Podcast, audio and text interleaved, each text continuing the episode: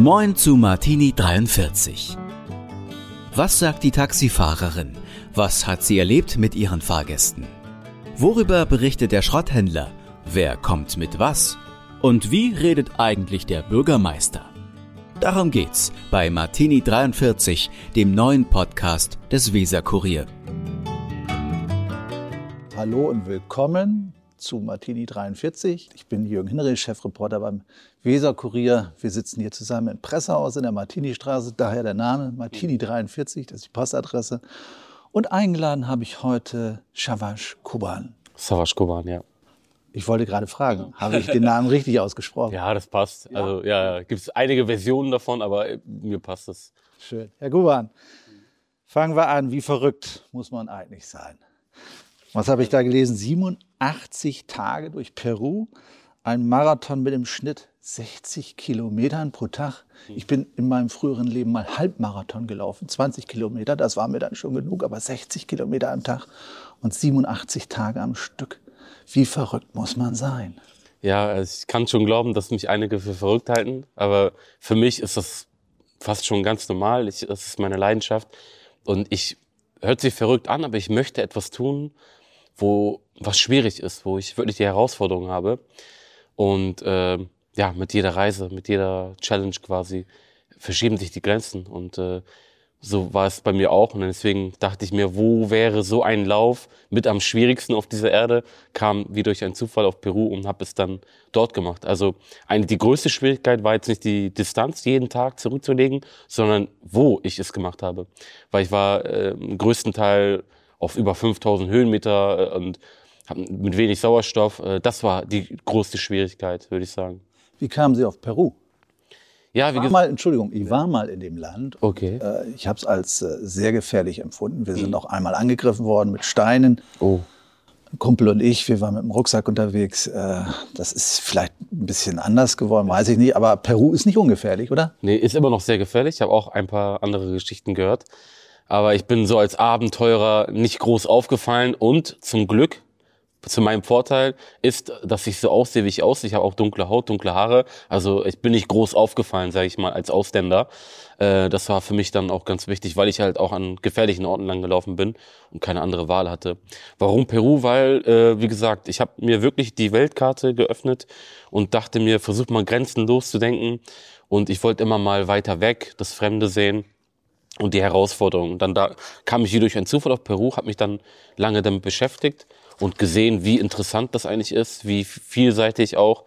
Und dann dachte ich mir, ja, das ist genau richtig für eine Herausforderung für mich. Ich habe Wüste, Hochgebirge und Dschungel und äh, die wollte ich durchlaufen. Sie haben begonnen in Lima, ne? Genau, ja. Und wollte halt eine Runde laufen, dass ich in Lima Richtung Süden laufe, dann die Runde und vom Norden wieder zurück nach Lima. Also, ja. Sie haben das eben schon erwähnt, äh, teilweise 5000 äh, Meter hoch, äh, dünne Luft. Äh, mhm. Was waren ansonsten die Strapazen? Was haben Sie erlebt in diesen 87 Tagen? Ja, was auch die Schwierigkeit war, Peru ist fast so groß, fast viermal so groß wie Deutschland, aber sehr dünn besiedelt. Das heißt, vom einem Ort äh, zum nächsten Ort ähm, ist manchmal eine ganz lange Distanz, wo es nichts gibt. Ja, da kann man. Ich bin zu Fuß unterwegs. Ja, es gibt keine Tankstelle, Restaurants. Ähm, und da war ich wirklich manchmal zwei Tage lang äh, unterwegs, ohne irgendwie essen zu können und habe äh, ja das Wasser, was ich noch dabei hatte, muss ich mir gut aufteilen. Und äh, das war so auch eine große Schwierigkeit. Hm. Kein Essen und trotzdem 60 Kilometer am Stück äh, unterwegs sein, das ist doch eigentlich undenkbar. Wie lange haben Sie denn jeweils dafür gebraucht, für diese 60 Kilometer? Hängt natürlich auch von den Höhenmetern ab, die zu überwinden waren. Ne? Ja, das war immer sehr unterschiedlich, wo ich in welcher Region ich mich befinde. Und ähm, man muss auch bedenken, ich habe das Ganze unsupported gemacht. Ich habe kein Team dabei gehabt, die mir irgendwie meine Tasche getragen haben, die mir was zu essen. Ich habe 7000 Kalorien am Tag verbraucht, äh, verbrannt auch. Und die habe ich natürlich nicht reinbekommen. Deswegen war ich immer, hatte ich nie die Energie. Äh, sonst bin ich mir sicher, hätte noch noch länger, äh, noch mehr laufen können. Aber so habe ich äh, gar keinen Zeitdruck gehabt. Ich habe den ganzen Tag eigentlich äh, Zeit gehabt, um, um die Distanz zu schaffen. Und äh, dann wurde es mal mehr, mal weniger, aber so um, um, um, um die 60 Kilometer am Tag. Sie hatten keine Begleitung, keine Hilfe? Nee, keine Begleitung. Das ist auch bewusst so. Ich habe ein Kamerateam war vor Ort, die waren aber auch nicht die ganze Zeit da, weil es war klar vorher, dass wir einen, einen Film daraus äh, entstehen lassen möchten. Und äh, die waren aber wirklich von, von den 87 Tagen durch ein Viertel der Zeit da. Mhm. Und sonst war ich auch komplett alleine. Und ich wollte auch wirklich auch keinen Support haben, weil genau das auch den Unterschied macht und das die ganze Reise auch noch schwieriger macht. Äh, es ist für mich halt ein Riesenabenteuer. Es ist nicht nur das Laufen, es ist es sind alle Schwierigkeiten, die ich halt überwinden muss dann, äh, gerade wenn man sowas alleine macht, unsupported. Ja. Wo haben Sie übernachtet? Ja, äh, wie ich schon gesagt habe, manchmal ist man tagelang an Orten, wo es nichts gibt. Deswegen war mir klar, ich muss die meiste Zeit draußen übernachten und habe es dann auch so gemacht, dass ich äh, ja draußen übernachtet habe. Hast du da ein Zelt auf dem Buckel oder? Äh, an der Küste äh, war das sehr angenehm. Da habe ich kein Zelt gebraucht, weil es keinen Niederschlag gab und so konnte ich einfach unter freiem Sternehimmel schlafen mit Schlafsack und äh, Matratze. Äh, ansonsten im Gebirge, da habe ich ein, irgendwann auch ein 500 Gramm Ein-Mann-Zelt gehabt und das ging gerade auch so, ja. Entbehrung, das kann man sagen, oder? Ja. Und nie zwischendurch gehadert, Mensch, was machst du da für einen Scheiß? Warum machst ich glaube, diesen Moment hat jeder Extremsportler, Ultraläufer mal, äh, wo man sich fragt, was mache ich hier eigentlich gerade? Das ist doch blöd. Äh, aber das ist äh, immer nur ganz kurz, regt man sich auf, ist ganz normal. Aber am Ende des Tages hat man ein riesen Erfolgserlebnis, wenn man es dann geschafft hat, diese äh, überwunden hat, die Schwierigkeiten. Und das verändert einen auch so sehr. Und das ist auch der Grund, warum ich das mache. Auch äh, gibt es eine Szene im Film, wo ich bei 5000 Höhenmeter, das war ein schneller Wechsel von Wüste ins Hochgebirge. Innerhalb von ein, zwei Tagen war ich von 0 auf 5000, ohne mich zu akklimatisieren. Und da war ich wirklich am, habe ich mit der Bewusstlosigkeit gekämpft. Und ähm, aber in dem Moment habe ich auch gelächelt, weil ich dachte, oh, das ist genau der Moment, wo sich wieder die Grenzen verschieben. Und das ist äh, mir auch wichtig. Deswegen, ich mache das wirklich aus Leidenschaft. Ansonsten könnte man sowas auch gar nicht machen. Also ich, man muss es wirklich auch wollen und lieben. Sie müssen sich ja dahin entwickelt haben zum Extremsportler. Waren Sie immer schon ein sportlicher Typ? Ja, ich habe immer schon Sport gemacht, also sehr viel. Ich habe Fußball gespielt, Kampfsport gemacht, äh, ich habe getanzt, ich habe alles gemacht. Immer schon äh, sehr sportbegeistert gewesen. Aber jetzt mit dem Abenteuer und mit dem Extrem, das kam auch wie durch einen Zufall, weil das war, ich habe mir eines Tages aus einfach, einfach auch aus einer melancholischen Laune heraus mir gedacht, ich muss jetzt irgendwie weg und was machen und habe mir dann gebraucht ein Rad besorgt und bin dann sechs Tage später ohne Vorbereitung, ohne Ahnung, bin dann von Hamburg nach äh, über Bremen auch äh, nach Sevilla, Südspanien mit geradelt quasi und es war nicht als Extremsport gedacht, die Reise. Es ist einfach losgefahren und auf dieser Reise habe ich das aber lieben gelernt, so an die Grenzen zu gehen, an, an die vermeintlichen Grenzen, das Abenteuer, die Begegnungen und ich dachte, okay, das ist so voll mein Ding. Ich habe mein Leben lang irgendwie nach einer Bestimmung gesucht. Ich habe immer schon die Motivation gehabt, irgendwas zu tun, wusste halt nicht immer was, was will ich mal machen. Und dann mit dieser Reise, das war so der, der Start, wo ich dachte, okay, das ist das, was ich möchte. Und dann kam ich wieder zurück und äh, habe mich dann voll darauf fokussiert. Wie hat Ihre Familie das denn aufgenommen, dass Sie plötzlich so etwas Verrücktes machen? Zum ja, Beispiel ja. diese erste Radtour mit dem gebrauchten Fahrrad, das ist schon kurios. Ja, ja, also ich habe erstmal, habe ich gesagt, ich fahre jetzt äh, äh, zu euch nach Bremen, äh, hier von Hamburg und da haben die da schon gesagt, was, was, was, was hast du da vor? Ne? Und dann ist daraus ganz schnell, äh, oh, dann, nee, ich fahre nicht nach Bremen, ich fahre jetzt nach Sevilla, äh, 3000 Kilometer äh, nochmal mehr. Äh, spontan. Ja, genau, das war alles sehr spontan. Das war auch das Besondere Reise. Ich habe äh, auch nie äh, vorher was in die Richtung gemacht. Und ähm, aber das ist auch meine, mein, mein Charakter einfach. Ich denke immer nie lange nach und mach einfach. Und äh, habe dann die Erkenntnis daraus äh, gezogen. Und ähm, ja, also natürlich macht sich meine Familie, die machen sich jetzt Sorgen, weil es dann immer auch gefährlicher wird. Telefonieren Sie zwischendurch zum Beispiel von Peru aus, dass Sie dann mal ja, laut geben, wenn, wenn, wenn, wenn, ich wieder Handyempfang habe oder wenn die Zeitverschiebung ist auch mal manchmal schwierig gewesen, aber ich melde mich mal oder manchmal habe ich wirklich tagelang keinen Empfang gehabt und hat, hat sich äh, meine Familie auch Sorgen gemacht, aber dann habe ich auch ein GPS-Gerät bei mir, wo man live äh, auf meiner Homepage sogar auch äh, mich verfolgen konnte. Deswegen äh, versuche ich so ein bisschen die Angst wegzunehmen. Ansonsten war das auch äh, unabhängig von der Angst, was die haben natürlich. Ähm, äh, ist natürlich auch der Aspekt, dass ich irgendwann, dass es mein Traum war, das zu machen und daraus irgendwie einen Beruf zu machen und wo ich dann alles andere aufgegeben habe. Also ich bin beruflich alles aufgegeben. Was hatten Sie gemacht? Ich habe äh, mich selbstständig gemacht als Personal Trainer, habe dann in Hamburg als Personal Trainer gearbeitet, davor eine Ausbildung gemacht und äh, wie gesagt, aber mein Wunsch war so groß, irgendwie Extremsportler zu werden, auch wenn es nicht einfach ist, damit irgendwie Geld zu verdienen. Aber ich habe daran geglaubt, ich habe äh, Wege gesehen Und ähm, das war dann auch eine Z Zeit des Verzichtens quasi, weil ich habe von gar nichts mehr gelebt. Ich habe dann einfach nur trainiert und auf die meine Chance gewartet und ähm, und dann äh, ja hat sich das dann so ergeben, dass ich die Chance bekommen habe und äh, da war aber keine einfache Zeit. Aber ich bin froh, äh, dass ich es gemacht habe und dass sich das jetzt auszahlt. Ich habe gerade Ihre Familie angesprochen. Sie sind aufgewachsen in Bremen, in Blockdiek. Genau, geboren Das und ist aufgewachsen. äh, kein ganz einfacher Stadtteil. Äh, ihre Mutter, wenn ich das richtig gelesen habe, alleinerziehend, hat einen harten Job gehabt, musste viel arbeiten. Äh, die Kindheit war nicht so ganz einfach, oder? Ja, also für mich, wie gesagt, äh, ich habe einfach, ich habe sehr viel, seit, seit klein auf immer sehr viel Sport gemacht. Ich habe von vielen, das war selbst, selbstverständlich für mich, dass wir nix, äh, nicht viel hatten, weil ich es nicht anders kannte. Oder dass ich äh, keinen Papa ha hatte. Ich bin, also mein Papa ist, also das Wort Papa ist schon ein Fremdwort für mich, weil es war halt niemand äh, zu Hause. Nie kennengelernt? Nie kennengelernt. Äh, wo ich älter war, dann ein paar Mal getroffen, dann aber auch äh, keinen Kontakt gehabt. Ähm, aber das war äh, für mich ganz normal dann, weil ich das nicht anders kannte. Und ich sag immer, du kannst ja nichts vermissen, was du nie hattest. Deswegen war das für mich äh, für mich alles ganz normal. Und ähm, Sie haben noch zwei Geschwister. genau, ein Bruder und Schwester. Sie sind jetzt 31 Jahre alt oder Ja. mittlerweile ein Jahr älter, weiß ich nicht. Habe ich gelesen, 31 immer noch. Ja. Rank und schlank, wie ich sehe, also wirklich top durchtrainiert. Äh, das macht mich neidisch. Müsste ich auch mal. Können wir zusammen mal hier Genau. Werdersee ein bisschen rumlaufen. kleinen, kurzen Etappen, keine 87 Tage, und keine 60 Kilometer am Stück pro Tag. Äh, ich mache mal einen Cut. Das frage ich alle meine Gäste, äh, weil Sie ja gebürtiger Bremer sind. Können Sie mir das auch beantworten? Was schätzen Sie so besonders an dieser Stadt?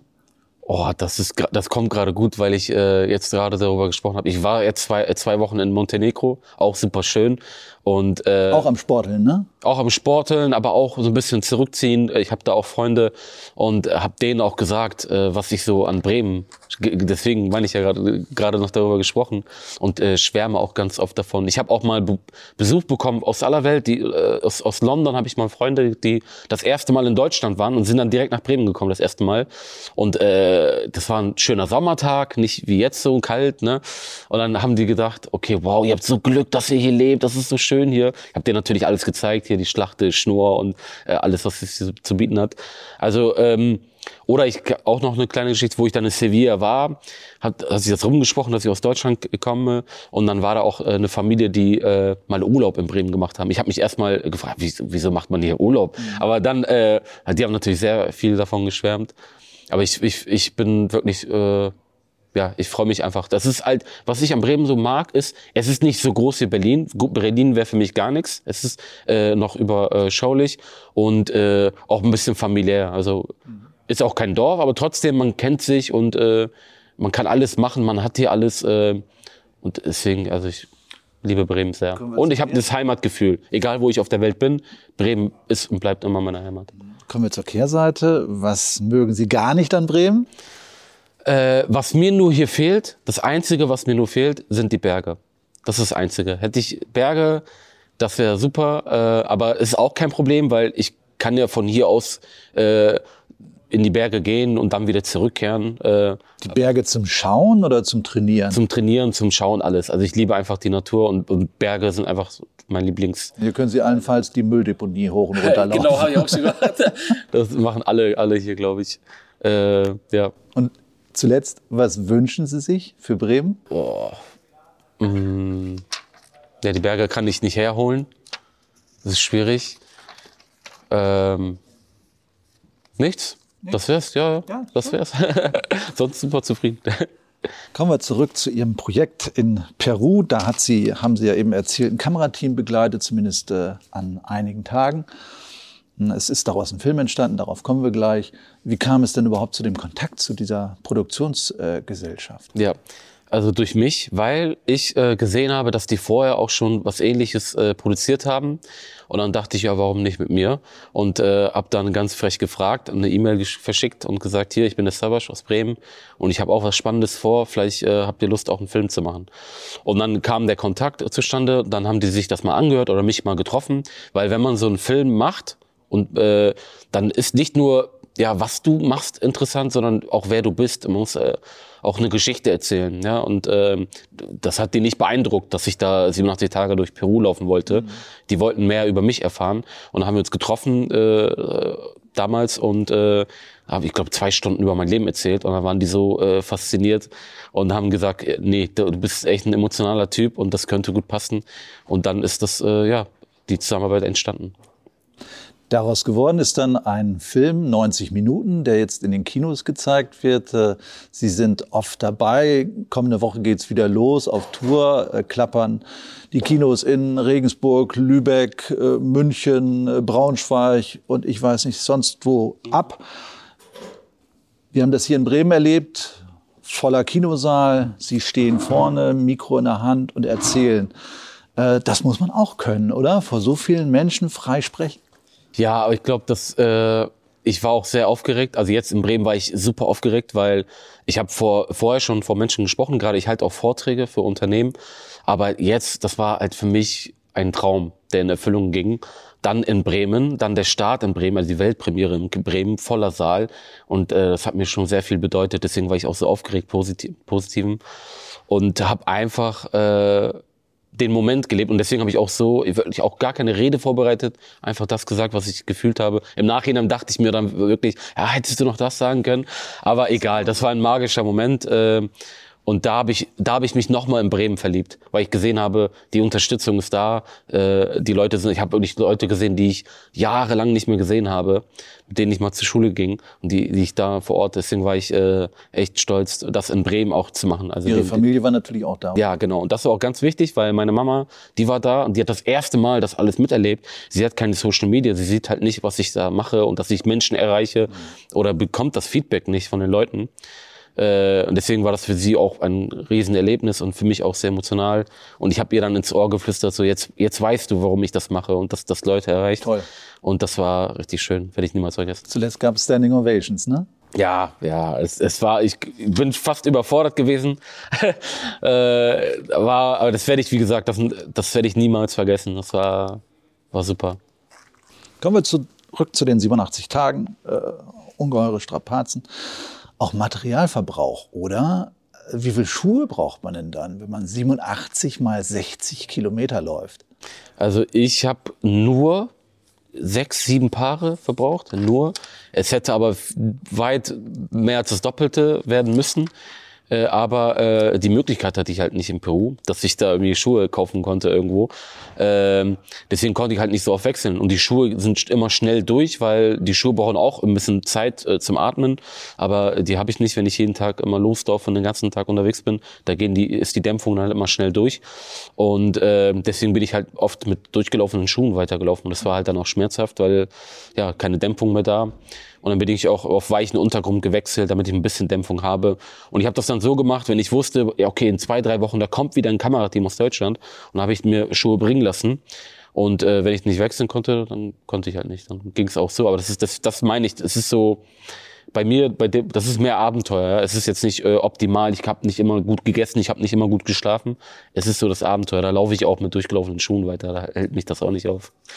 Haben Sie die Strecke genau ausgetüftelt oder eben nicht ein bisschen so nach Gefühl gelaufen? Äh, kann man ja eigentlich gar nicht. Ne? Also wie will man denn vorher genau ausbaldowern? Welche Straße nehme ja. ich? Welchen Weg nehme ich? Das ist dann mehr, wie ich eben sagte. Da bin ich, da bin ich viel äh, viel zu spontan und äh, ich mag es gar nicht so ins Detail zu planen und lass es immer auf mich zukommen. Gerade auf so ein Abenteuer weiß man ja immer nicht, was kommt. Und ich wollte mir das immer offen halten. Wenn ich, ich wollte mir vor Ort, wenn ich das Gefühl hatte, ich kann jetzt noch weiterlaufen, dann laufe ich jetzt weiter. Als äh, und für mich war nur grob die Idee, ich will durch alle Regionen laufen und diese Runde laufen. Und äh, sonst habe ich nicht viel geplant. Und halt natürlich unterwegs gab es Orte, wo ich durchlaufen wollte, mich das interessiert hat, den Titicacasee, durch den Dschungel. Das hat mir so gut gefallen im Süden, im Dschungel. Dann war ich wieder in den Anden. Und weil es mir so gefallen hat im Dschungel, bin ich im Norden wieder in den Dschungel gelaufen. Also ich bin halt ganz, ganz viel auch Umwege gelaufen und immer auch den schweren Weg ausgesucht. Also ähm, ich hätte auch immer leichtere Wege, Routen nehmen können, aber ich wollte mich halt immer wieder herausfordern und äh, deswegen hat sich das so ergeben. Also ungefähre Idee. So mache ich das bei meinen zukünftigen Projekten wahrscheinlich auch. Ungefähr grob einen Plan und dann einfach mal schauen. Haben Sie sich mal verlaufen? Ja, das Oder im Kreis gelaufen? Schiete, da war ich doch schon mal. nee, das nicht, im Kreis nicht, aber man läuft sich so ein bisschen schon. Also es ist, äh, früher noch mehr, wenn man, wo man noch unerfahren war, aber jetzt so ein bisschen. Manchmal ist einfach der Weg auch schon klar. Da man Trail ist, der, dann geht's auch nur in eine Richtung. Und ich habe natürlich auch Offline-Karten, die ich nutze. Und sonst, wenn das nicht funktioniert, habe ich auch Kompass und Karte und also ich habe alles äh, war gut vorbereitet. Das ging dann muss doch ein großer Rucksack dabei gewesen sein, dann doch, oder? Also wir sprachen jetzt über Schuhe, wir, Sie sagten eben Karten. Äh, äh, natürlich muss man auch sich ernähren. Äh, so ein Rucksack auf dem auf den Schultern, was sind das dann? Fünf, sechs, zehn Kilo? Ja, also kein Riesenrucksack. Natürlich äh, habe ich, das war ein Laufrucksack, aber trotzdem 25 Liter Volumen, weil ich wie gesagt alles gebraucht habe. Es war auch sehr, ich habe auch nur das Nötigste mitnehmen können. Also ich hatte noch viel mehr Sachen mitnehmen können vielleicht, aber äh, es ging nicht, weil ich halt auch äh, nicht wandere, sondern auch wirklich laufen wollte mit dem Gewicht auf dem Rücken. Das ist immer nicht so einfach. Ähm, aber ich habe halt alles gebraucht, was da drin war. Wie gesagt, unsupported. Ich muss alles mitschleppen. Und da habe ich, äh, wie gesagt, von Zelt, Schlafsack, äh, Luftmatratze. Dann habe ich sehr viel Elektronik dabei gehabt, Stirnlampe, Powerbank, was äh, mit am wichtigsten war, auch um alles aufzuladen. Ähm, ja, solche Sachen äh, habe ich dann dabei gehabt. Gab es auch mal unliebsame Begegnungen, dass Sie von Tieren angefallen wurden, von kläffenden Hunden bedroht, äh, von Menschen, die ihnen übel wollten. Gab es sowas? Die Hunde waren jeden Tag da, äh, im Rudel auch. Wie bleibt man da cool? ja auch nochmal die Erfahrung, die ich vorher bei vorherigen Reisen gemacht habe, auch da irgendwann mal, du begibst dich einfach in die Situation, auch wenn es unangenehm ist und äh, es ist, du hast keine andere Wahl, du musst halt damit klarkommen und äh, und ich, ich bin selber, ich liebe Hunde ähm, und äh, ich weiß halt einfach, wie die Hunde ticken und äh, dass es manchmal ganz wichtig ist, dass keine Angst haben ne? und äh, Dominanz zeigen und äh, und dann kommt man kommt man damit klar. Also ich habe das nie als Gefahr gesehen mit den Hunden. Das war halt manchmal nervig oder vielleicht mal haben die mal kurz dran geknabbert an, an, an mein Beinchen, aber äh, nichts nichts lebensgefährliches. Ich habe da schon an, was anderes im Kopf gehabt. Zum Beispiel, ich dachte mir vorher so, okay, jetzt bin ich im Dschungel, giftige Schlange oder Jaguar im schlimmsten Fall. Äh, darüber habe ich nachgedacht. Also die Hunde waren jetzt äh, nicht das Problem. Ansonsten wurde ich halt von den Menschen, ich glaube, jeden Tag von den Einheimischen, von, von den Menschen gewarnt. Äh, pass auf, dass du nicht ausgeraubt wirst. Und äh, da bin ich auch an gefährlichen Orten, also durch, durch die Barrios äh, teilweise oder halt ähm, durch irgendwelche Kartellgebiete im Dschungel. Ähm, aber wie gesagt, da habe ich auch auf, aus Erfahrung weiß ich, wie man da in der Situation äh, sich verhält. Zum Beispiel, man muss halt wirklich ganz selbstverständlich da durchlaufen und ähm, nicht so zeigen, dass man nicht von da ist. Also nicht so, das Verhalten ist ganz wichtig. Weil sonst, ähm, ja, dann denken die sich, okay, der kommt hier von hier oder der kennt hier jemanden, so wie der sich begibt. Äh, und natürlich spreche ich auch die Sprache. Das hat mir auch oft geholfen und das Allerwichtigste. Sie sprechen war, äh, die Sprache. Ja, genau, habe ich auch gelernt gehabt, weil ich mich immer für Sprachen schon interessiert habe und für Kulturen. Ich habe auch eine Zeit in, in Spanien gelebt und äh, und konnte das und deswegen das hat mir auch sehr geholfen. Ansonsten war wie gesagt mein Aussehen war von Vorteil, dass ich nicht so aufgefallen bin und was auch von Vorteil war, ist ich habe irgendwann mal, das war ein Abenteuer, ich habe jeden Tag bin ich gerannt, ich konnte mich nicht immer duschen, ich habe irgendwann mal nicht gut gerochen mehr, meine Sachen konnte ich nicht mehr waschen äh, und sah richtig aus ein Abend unrasiert und war nicht so das Ziel der, der, der Räuber, sage ich mal. Die, der hat nicht viel, haben die gedacht. Der hat nicht viel, der riecht nicht gut, äh, da halten wir uns fern von. und äh, deswegen, das hat mir auch irgendwie alles geholfen. Schön. Sie erwähnten eben, dass Sie äh, andere Touren gemacht haben. Was waren das für welche? Ja, diese Radtour war ja so der Ja, Beginn. darüber sprachen wir, genau. Genau, und dann äh, habe ich ja mein Rad in, in Sevilla auch gelassen und dann bin dann zurückgereist und äh, fing dann an, längere Distanzen zu laufen. Bin dann nochmal die Strecke von Hamburg nach Bremen. Diesmal bin ich die gelaufen. Und ich glaube, etwas über 100 Kilometer bin ich dann gelaufen an einem Tag. Und dann dachte ich, boah, erster, das war mein erster richtiger äh, äh, Ultralauf quasi. Ich bin davon nie einen Marathon gelaufen. Reiz, hat mich nie gereizt. Und das war da so dann weit mehr als Marathon quasi. Und dann dachte ich mir, wow, wenn das geht, was ging, was geht dann, dann noch? Und dann, äh, habe ich äh, die Route im Kopf gehabt. Ich will von Deutschland quasi nach Istanbul laufen. Ich, meine Eltern kommen ja auch aus der Türkei. Und ähm, da bin ich durch Südosteuropa, ich glaube in 45 Tage, auch jeden Tag einen Marathon gelaufen. Äh, und das war auch, auch super. Aber das ließ sich noch nicht vermarkten. Ne? Das beginnt jetzt Ja, erst mit genau. diesem Film. Genau, Und mit Ihren Vorträgen bei Unternehmen. Genau, davor gar nicht, wie gesagt. Das habe ich alles eigenständig gemacht, habe äh, selber alles bezahlt, keine Sponsoren gehabt, noch äh, alles sehr äh, unbekannt gewesen. Aber ich wusste, äh, ich, ich, ich, ich sammle Erfahrung, ich äh, mach was. Und ähm, dann mit, mit diesem letzten Projekt, äh, das war so der Start, wo ich davor vor dem Projekt noch einen Buchvertrag bekommen habe. Ein Buch ist erschienen auch. Ach. Äh, Genau, Trail der Träume auch, wie der, wie der Film, derselbe Titel. Und Albträume, das ist im Buch noch dazu. Ähm, also Buch ist draußen äh, mit dem Kinofilm und dann äh, medial war das halt auch riesen Aufmerksamkeit, international auch und äh, deutschlandweit. Ähm, und so, dass ich dann halt äh, die Anfragen von, von Unternehmen bekommen habe, um, und die, wo die dachten, das könnte gut funktionieren.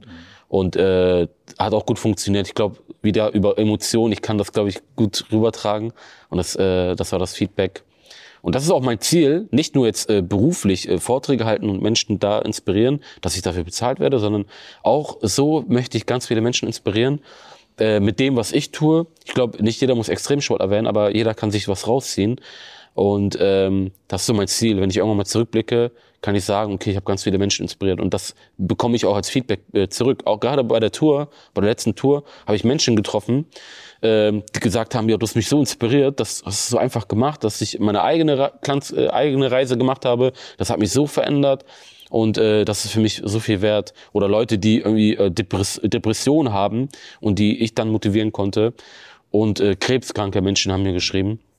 Deswegen äh, habe ich gesehen, wow, das, mit dem, was ich tue, kann ich ja noch andere Sachen äh, machen und schaffen. Und das ist so das Ziel. Äh, und ich denke halt sehr, sehr groß. Ich fange jetzt gerade an und träume davon, irgendwann meine eigene Stiftung dann auch zu haben. Und also es äh, wie gesagt, ich habe da ganz, ganz viele Ziele. Diese Vorträge erzählen Sie dann von Ihren Abenteuern nur oder äh, sagen Sie auch, Mensch, äh, Leute, motiviert euch, äh, schaut, was in euch steckt. Äh, jeder kann sich fordern, sich neu entdecken. Ist das auch so eine Metaebene, die Sie da einziehen in Ihren Vorträgen oder ist es einfach nur in Anführungszeichen die Erzählung von Ihren Touren?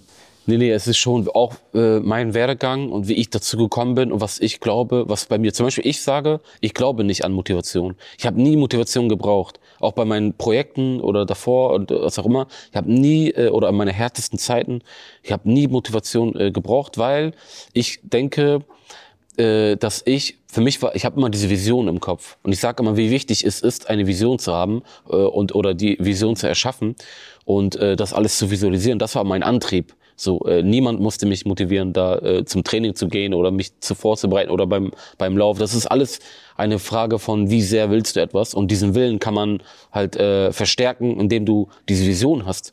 Und ich, hab, ich war wirklich, ich, Vincent van Gogh sagte mal, ähm, I put my heart and soul into my work, lost my mind in the process. So, ich sein, sein Verstand quasi verloren.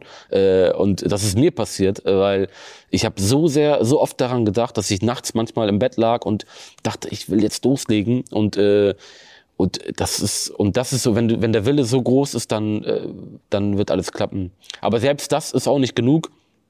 Was ich meine, ist äh, Erfolg ist so wie so ein Puzzle. Da muss da das reicht auch nicht, wenn du da wirklich äh, Gas gibst und äh, geduldig bist. Geduld auch ein wichtiges Wort.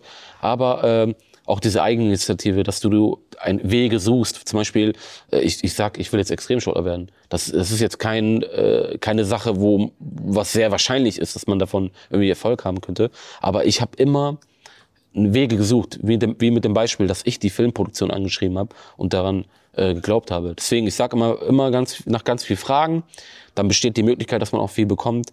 Und am Ende macht das den Unterschied. So, ich glaube, jeder Mensch, in jedem Menschen steckt ein Genie, jeder Mensch ist super in irgendwas, aber viele sind äh, vielleicht glauben nicht so sehr daran, ängstlich oder fragen nicht nach viel mehr, träumen nicht groß genug. Und äh, das ist so, was ich, äh, was ich auch unter anderem auch erzähle und natürlich auch aus meinen Erlebnissen, wie ich das in dem Moment dann mache. Ich sage Ihnen das jetzt mal, also das, was Sie sagen und äh, wie Sie es tun und äh, Ihre ganze Erscheinung, äh, es ist wirklich inspirierend. Ja, vielen Dank. Toll. Ähm, obligatorisch und zum Schluss, äh, was ist das nächste Projekt? Das ist die Frage aller Fragen, was ich jetzt immer verneine. Nein, nicht verneine nicht, aber ich hab, ich bin immer kein Fan davon, etwas zu erzählen, was noch nicht äh, feststeht. Äh, wir sind natürlich äh, mit der Filmproduktion sind wir mittlerweile haben wir ein super Verhältnis, auch freundschaftlich, privat. Und äh, wir wollen da auf jeden Fall weiter zusammenarbeiten. Das heißt, also, und das ist auch mein Riesenziel gewesen, äh, die Menschen auch mit auf meine Abenteuer mitzunehmen und das in der Form machen zu können. Äh, das ist super. Deswegen ist das äh, mein Anspruch, da weiterzumachen. Und äh, ich habe auch schon, und wie gesagt, mit jeder Reise verschieben sich wieder die Grenzen. Und ich bin auch nicht, das ist, muss ich auch erzählen, nicht größenwahnsinnig. Es muss nicht immer extremer sein und noch weiter und noch äh, länger weg. Ähm, es ist für mich meine Herausforderung. Ich kann nur ein Beispiel sagen, muss nicht sein, dass ich es mache. Zum Beispiel im Film hat man gesehen oder in Peru habe ich ganz oft äh, Schwierigkeiten mit der Kälte gehabt, weil ich war ganz oft auf, auf einer Höhe, wo ich fast unterkühlt war und ich bin halt wirklich sehr kälteempfindlich. Und dann kann es sein, dass ich sage, okay, nächste Herausforderung mache ich wieder einen Ultralauf durch an einem ganz kalten Ort der Erde, ne? kann sein irgendwo. Äh, deswegen, es ist immer etwas, was mich herausfordert und da ähm, und was ich so liebe an dem, was ich tue, ich kann sehr kreativ sein. Es ist nicht, es, ich kann mir meine eigenen Projekte erstellen, ja, und da bin ich sehr kreativ und die Erde hat nun mal sehr viel zu bieten, sehr viel spannende Orte, von denen wir gar nicht wissen oder gar nicht auf dem Schirm hatten, sage ich mal. Ähm, und da habe ich ganz, ganz, ganz, ganz viele Ideen und äh, will die Erde quasi zu meinem Spielplatz machen, zu meinem Trainingsplatz. Wunderbar. Herr Kuban, ich danke Ihnen sehr. Ja, ich danke auch. Vielen Dank. Das war's. Bis zum nächsten Mal bei Martini 43.